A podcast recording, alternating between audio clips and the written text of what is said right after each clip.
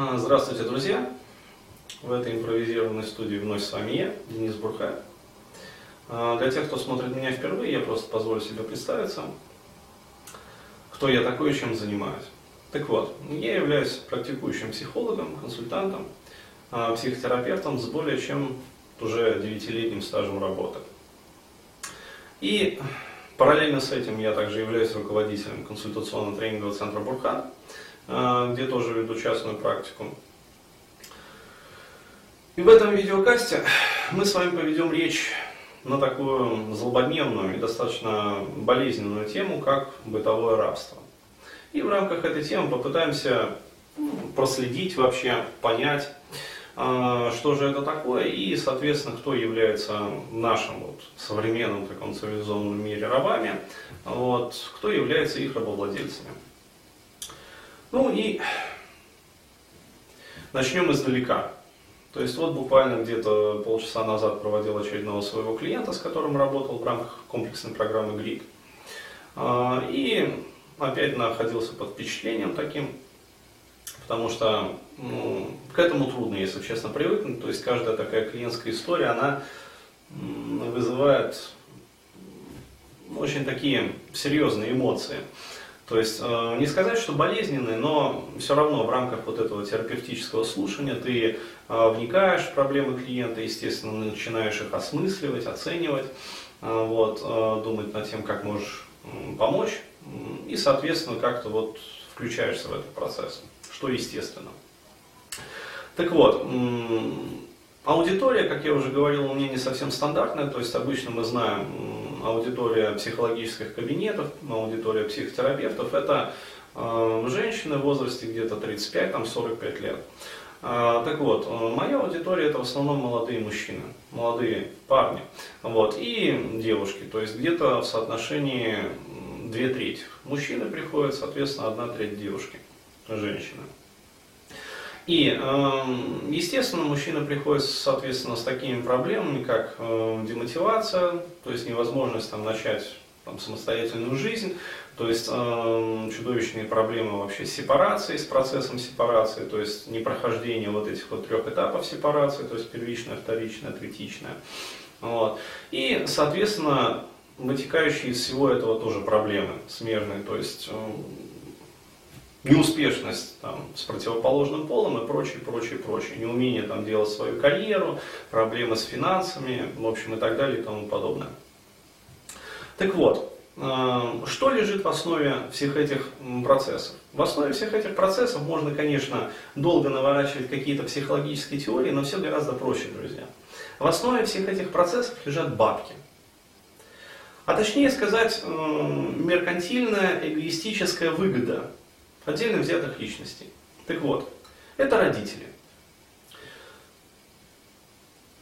Родители в России, вот так вот исторически сложилось, заинтересованы в том, чтобы ребенок э, не развивался.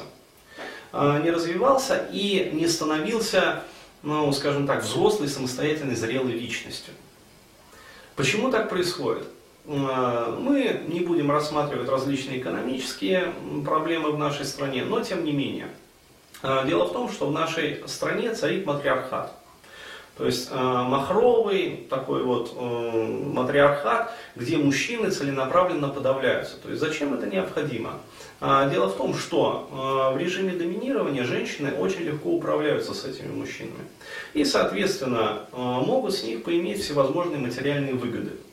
То есть, э, я для себя даже вот э, по жизни вывел такое правило, что если кто-то где-то с кем-то конфликтует, или кто-то кого-то где-то в чем-то подавляет, вот, и при этом рьяно э, заявляет о том, что, дескать, э, подавление идет из-за какой-то идеологии, э, вот, или э, что-то вот, ну, такое высокоморальное приносит, э, преподносит, вот, я этому всему не верю.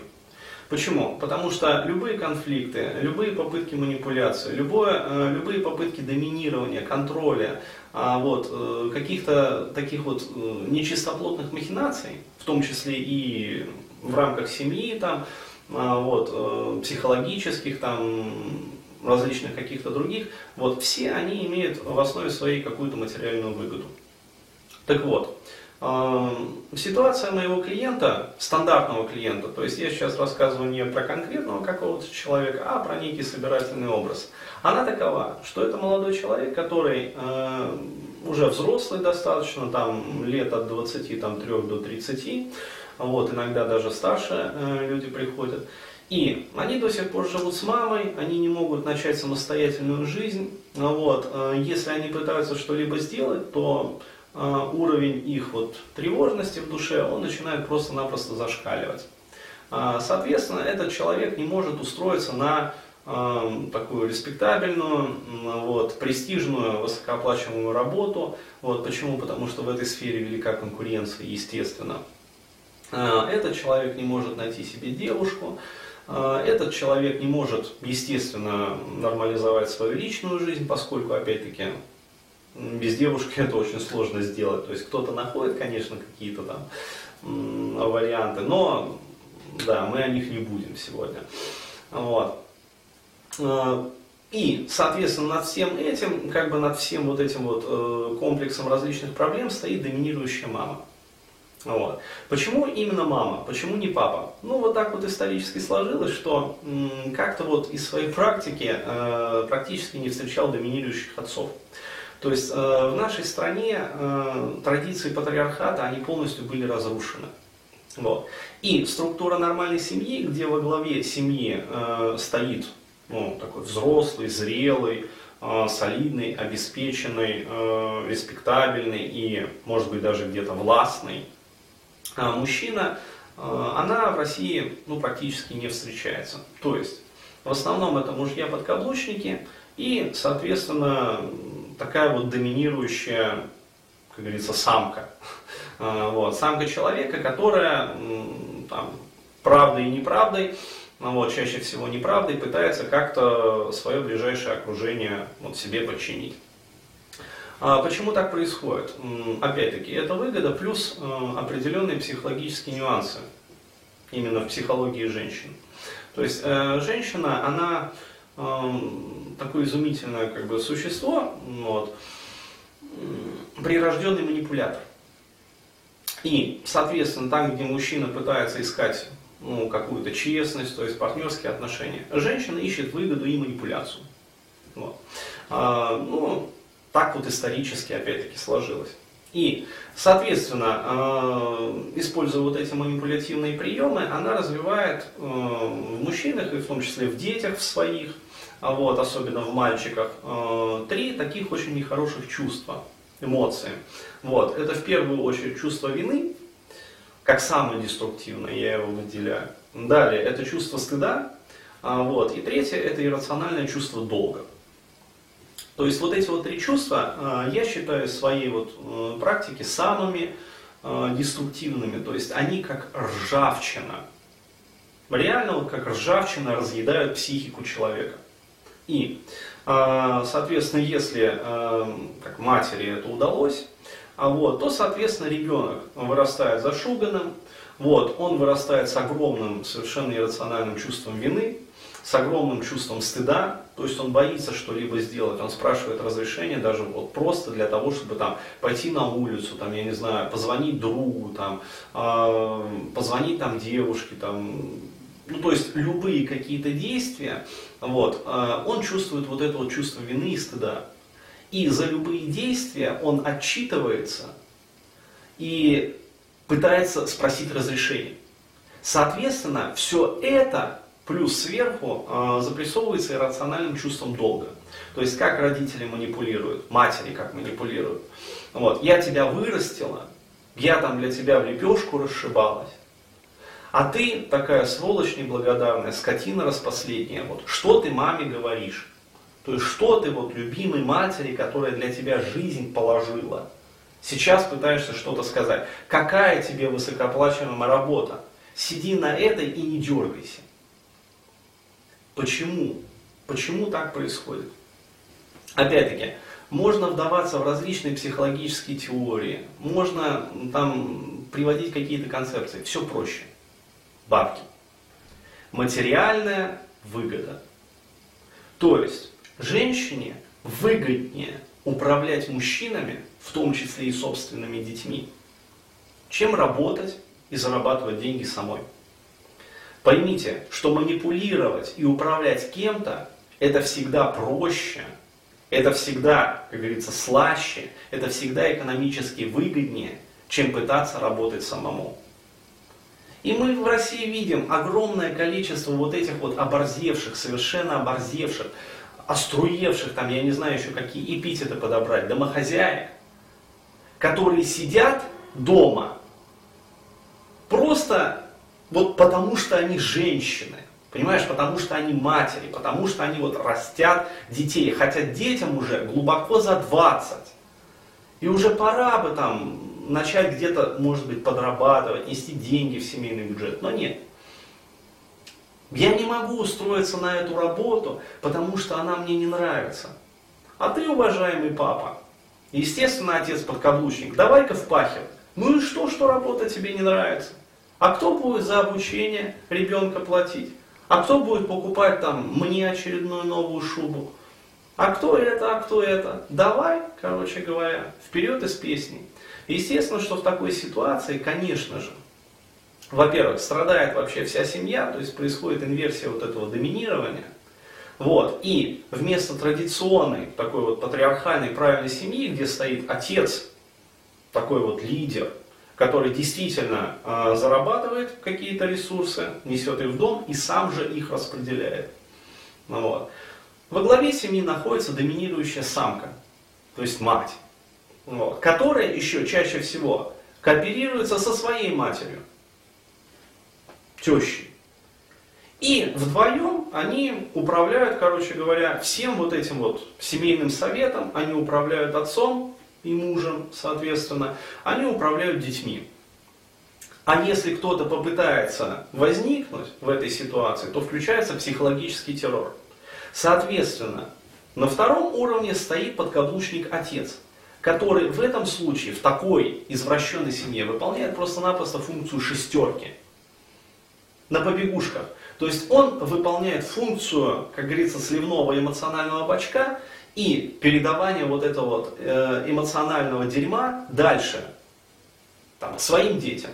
Естественно, что дети, э, если это мальчики особенно, если это парни, а, вот, то они, видя вот эту вот структуру семьи неправильную, вот, первое, что у них происходит в психике, это блокировка их мужественности, то есть их мужских инстинктов, грубо говоря.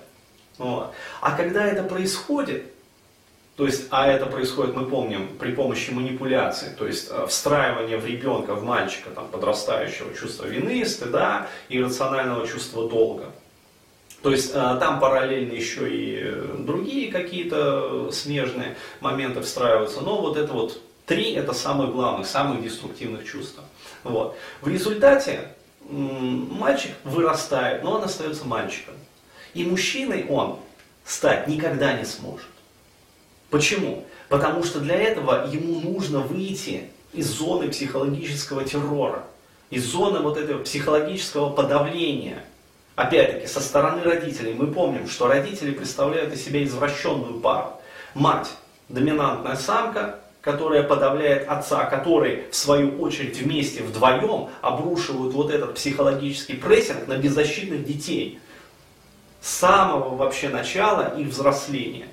А далее, несмотря уже там ребенок и школу закончил, и в институт поступил, уже даже и в аспирантуре учится, но все равно он мальчик, он не мужчина.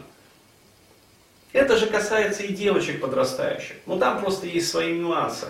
Там просто мать в этом случае целенаправленно э, старается превратить свою дочку в стерву и разрушить ей семейную жизнь. Почему? Потому что в случае именно этого разрушения, диктата с разрушением, девочка становится опять-таки подконтрольной кому? Матери. То есть даже если она в итоге найдет какого-нибудь спутника, чаще всего это будет мужчина, опять-таки подавленный в свою очередь в своей семье. То есть такой вот э, подавленный, значит, э, ботаник, короче говоря, э, ну действительно не мужчина по сути. То есть просто удобный инструмент для, как говорится, взаимовыгодного доения. Просто-напросто. То есть она найдет этого э, парня, короче говоря, выдаст за него замуж там свою дочку, и вместе с ней потом будет контролировать еще и его. И таким образом вот эта вот доминирующая мать, она появляет, э, получает в свои руки уже вон сколько источников дохода, ресурсов. То есть это бабки, это власть, это сила, то есть все ресурсы оказываются сосредоточенными в ее руках. Но каково ребенку при этом? А ребенок, он со своей стороны, даже если он взрослый ребенок, он в принципе не способен выйти самостоятельно из-под этого контроля. Потому что он не знает как. Наоборот, вместо этого ему целенаправленно, ежедневно, там, еженочно встраиваются такие деструктивные убеждения о том, что ты сам не способен, ты даже постирать носки там без меня не сможешь. Как же ты выйдешь в окружающий мир? Ну вот, ведь там тебя схарчат. Ну вот, когда ребенок сопротивляется, пытается, по крайней мере, сопротивляться, ну вот, у него, естественно, не получается, потому что как он с этим психоэмоциональным багажом может действительно устроиться на высокооплачиваемую работу, начать зарабатывать деньги, вот, а, получать какие-то ресурсы и становиться более мужественным. Естественно, он не может всего этого сделать. И, естественно, к кому он приходит? Правильно, к маме. Он возвращается в свою семью происхождения. Его там встречают с любовью, но первое слово, которое ему говорят, с любовью это в кавычках. Ну что, блудный сын, или там блудная дочь, но чаще всего блудный сын, вернулся, понял, что ты никто и ничто в этой жизни. Вот, а я же тебе говорила, надо слушать маму. И таким образом к этим трем деструктивным чувствам еще и примешивается чувство жалости, что циклит общую картину и делает ребенка абсолютно неспособным существовать в автономном режиме. Вот. А не будет автономного режима, не включатся инстинкты мужественности, не включатся инстинкты женственности. Ребенок не будет взрослым никогда. Он так до пенсии и будет вот тем вот зависимым существом, рабом. То есть источником ресурсов и потакания, прихотям и желания оборзевшей женщины. Вот. Естественно, что истинные мотивы такого поведения никогда такой женщины не будут озвучиваться. Более того, даже если ее поймать на этих манипуляциях, она будет всячески отнекиваться, она скатится в демагогию и начнет через свои какие-то кривые понятия там, женской логики пытаться объяснить что-либо. Но, но это все демагогия. Мы-то с вами понимаем истинную причину. Это зависимость. Это вот эта вот спутанная любовь. Это манипуляция. Манипуляция с целью банального, наглого, циничного, эгоистичного извлечения выгоды. Из кого? из своих собственных детей. Вот так вот, друзья. Думайте над этой ситуацией. Вот. Хорошенько поразмыслите и посмотрите вообще, прислушайтесь к себе и почувствуйте, как манипулируют вами ваши родители. Вот. Если хотите, можете написать. Мне намыло. Благодарю за внимание. Вот такой вот злободневный каст по теме бытового рабства. До свидания, до новых встреч.